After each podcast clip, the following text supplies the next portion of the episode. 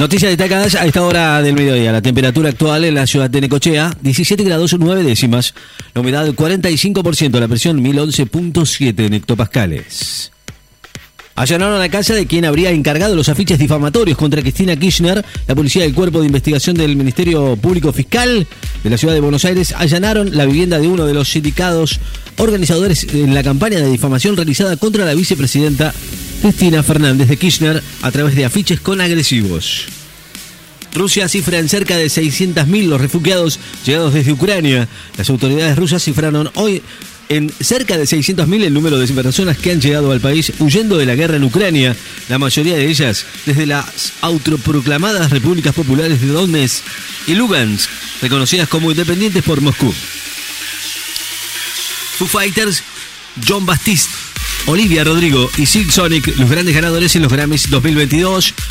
Moon Fighters con su victoria en los tres rubros en los que competía, John Baptiste con que se impuso en la categoría Álbum del Año, Silk Sonic con su canción Leave the Door Open y Chris Stapleton entre los artistas country y Olivia Rodrigo en las categorías pop resultaron los grandes vencedores en la 74 edición de los premios Grammy que se entregaron anoche en la ceremonia realizada en el Gran Arena de Las Vegas.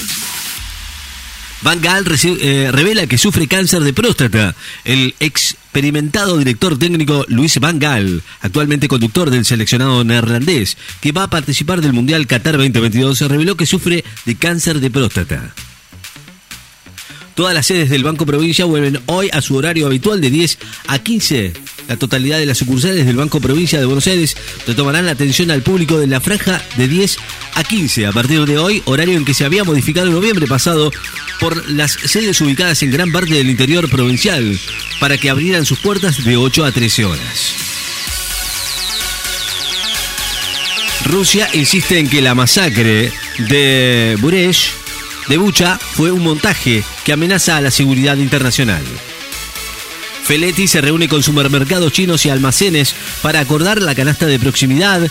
El secretario de Comercio Interior, Roberto Feletti, se va a reunir hoy con supermercados chinos y almacenes para avanzar en la definición de la lista de 60 productos que compondrán la canasta de precios cuidados para comercios de proximidad que va a entrar en vigencia el jueves próximo. Boric destacó que hay muchos puntos en común con Alberto Fernández, el presidente, presidente de Chile. Gabriel Boric destacó hoy que tiene muchos puntos en común con su par en relación a la transformación de la sociedad y manifestó su intención de mejorar la integración en materia económica entre ambas naciones durante su primer viaje oficial como jefe de Estado del país vecino. El presidente Fernández mantuvo esta reunión bilateral con Boric en la Casa Rosada. Detuvieron a Leonardo Cositorto en la República Dominicana. El titular de la generación Zoe, Leonardo Cositorto, quien se mantenía prófugo de la justicia, fue detenido en la República Dominicana, confirmado esta mañana en la Fiscalía de Instrucción del segundo turno del Villa María, a cargo de Juliana Companis. Zelensky visita a Bucha mientras Ucrania y Rusia polemizan sobre la presunta masacre en esa ciudad. Mujica, el reclamo por Malvinas recuerda que todavía queda colonialismo en el mundo. El expresidente de Uruguay, José Pepe Mujica manifestó hoy que el reclamo que se hace a la sociedad argentina por las Islas Malvinas recuerda que todavía queda un remanente de colonialismo en el mundo al referirse a los 40 años de la guerra en el archipiélago. Se reactivó un foco de incendio forestal en la localidad catamarqueña de Capayán. Un foco de incendio forestal se reactivó en Capayán. Música toda hora, a toda hora, todo el día.